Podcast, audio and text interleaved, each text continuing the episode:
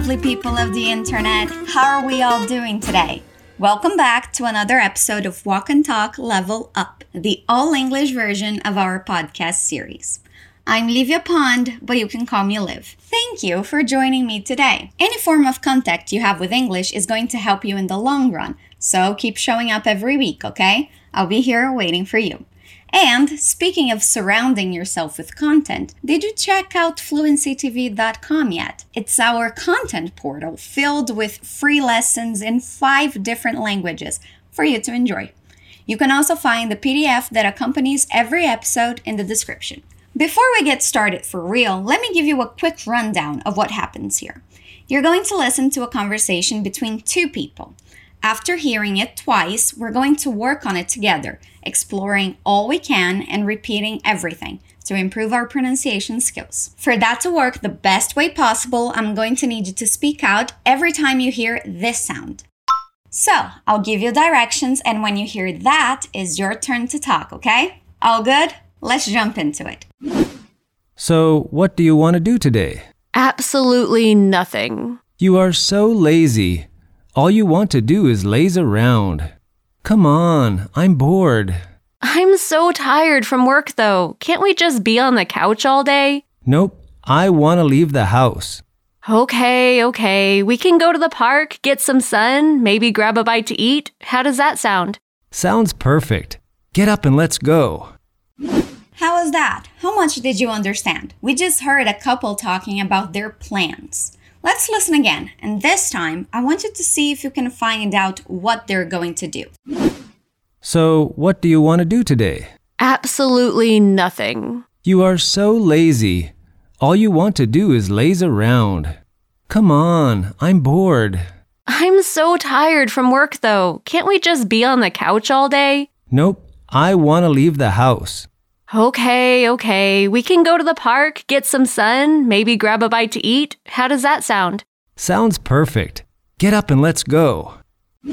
Our conversation starts with the man asking, So, what do you want to do today? Wanna is the contraction of want to. Repeat want to.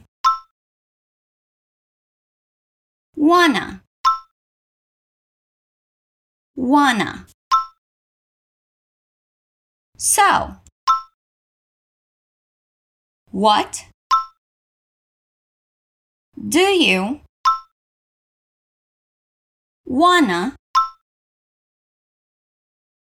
do today? So, what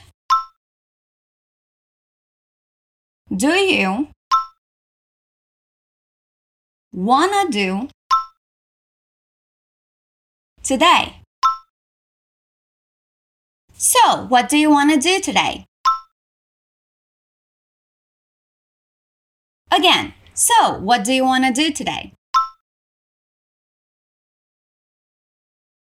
The girl answers saying, Absolutely nothing. I have to say, that doesn't sound like a bad answer. Let's repeat it. Absolutely.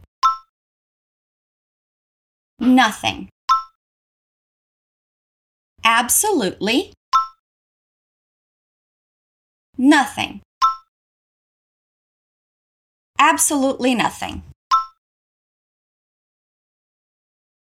Absolutely nothing. The man answers saying, You are so lazy. Do you know the meaning of the word lazy? It's preguiçoso or preguiçosa. Repeat lazy. Lazy. He adds the word so next to it to add emphasis. So lazy. You are so lazy. You are so lazy.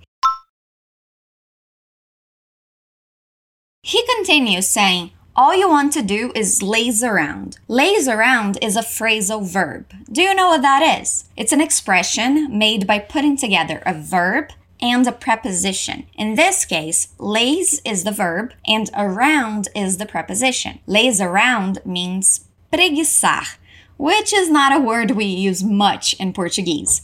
It means to want to do nothing, to just stay on the couch, maybe, watch TV, be unproductive. Repeat laze. Around. laze around. All you want to do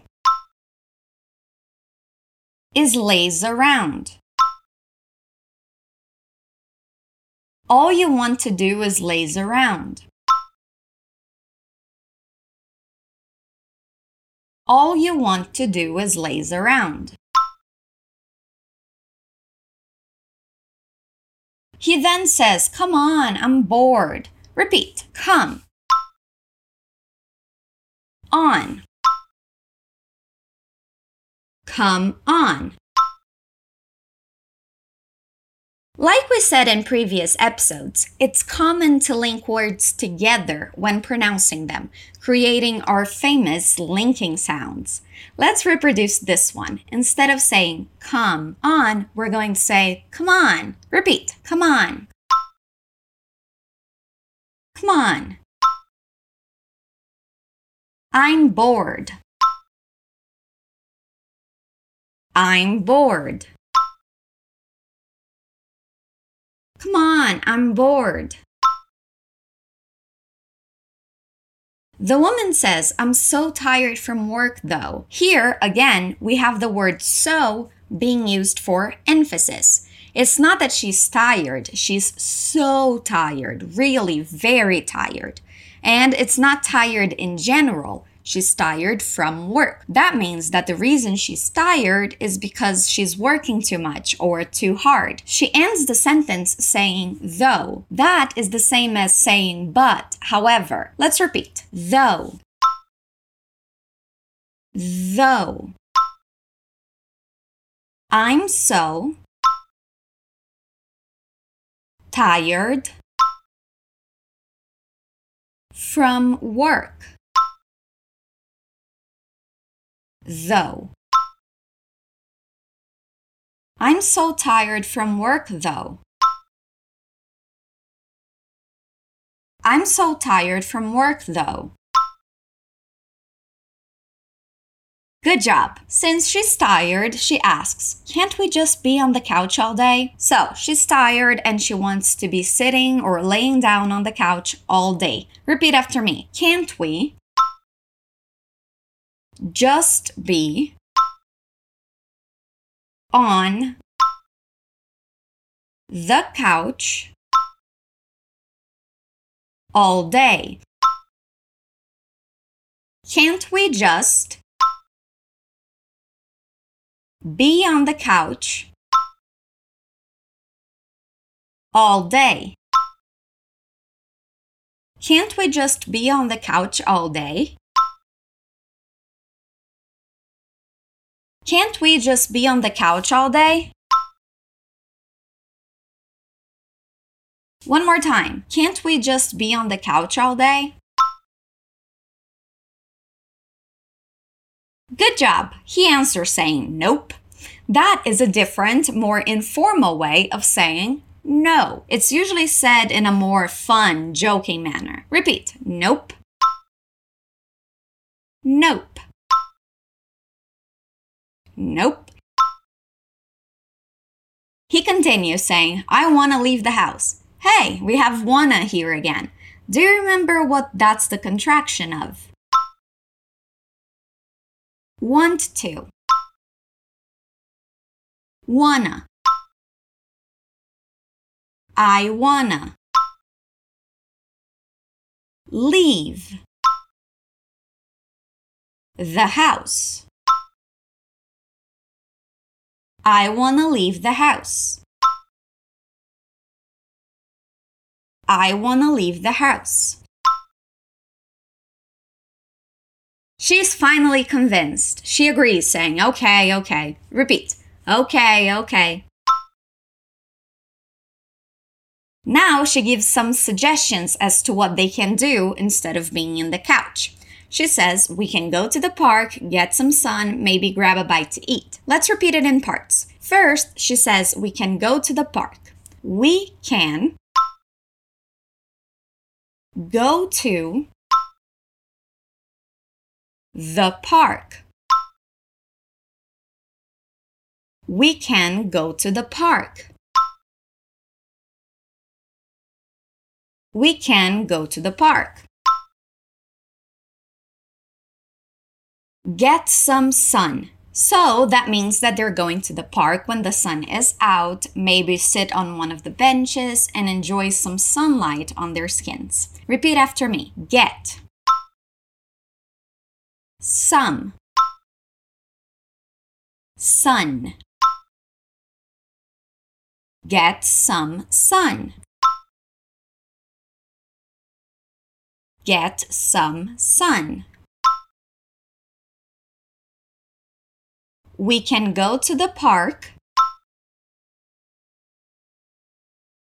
get some sun. Maybe grab a bite to eat. Grab a bite to eat means to get something to eat. It's a very informal but common way of saying that. Repeat. Maybe. Grab. A bite to eat. Maybe grab a bite to eat. Maybe grab a bite to eat. Maybe grab a bite to eat. We can go to the park. Get some sun. Maybe grab a bite to eat. Okay, now let's try the whole sentence. We can go to the park, get some sun, maybe grab a bite to eat.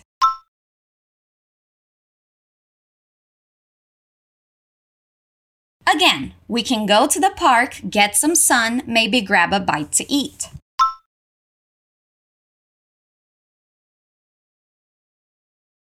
One more time. We can go to the park, get some sun, maybe grab a bite to eat.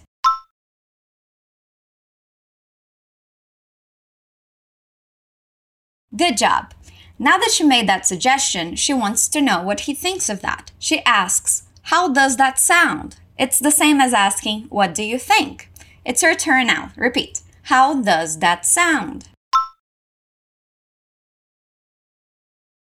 How does that sound?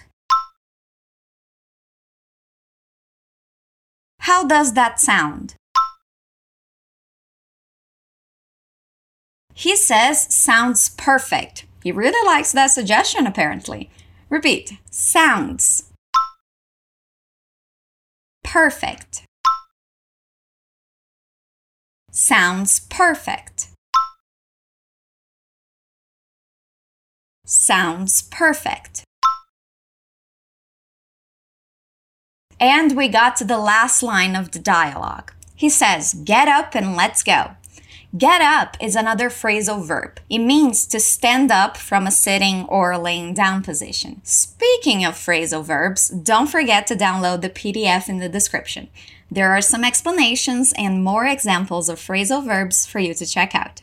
Let's work on our last sentence. Get up and let's go.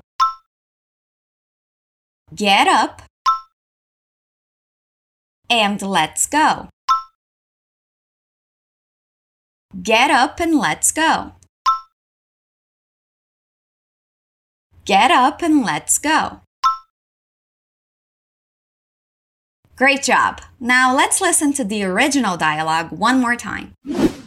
So, what do you want to do today? Absolutely nothing. You are so lazy.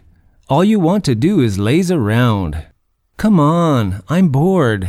I'm so tired from work though. Can't we just be on the couch all day? Nope, I want to leave the house. Okay, okay. We can go to the park, get some sun, maybe grab a bite to eat. How does that sound? Sounds perfect. Get up and let's go. How was that this time around? Did you understand everything? Like I said, you can download the PDF in the description to see the written dialogue and to see some explanations of the expressions and structures we saw here today. You can also visit fluencytv.com for more free content. And that is it for today. I hope you had some fun with me. There's a new episode of Walk and Talk Level Up every week, and I'll be here waiting for you. Until then, stay awesome.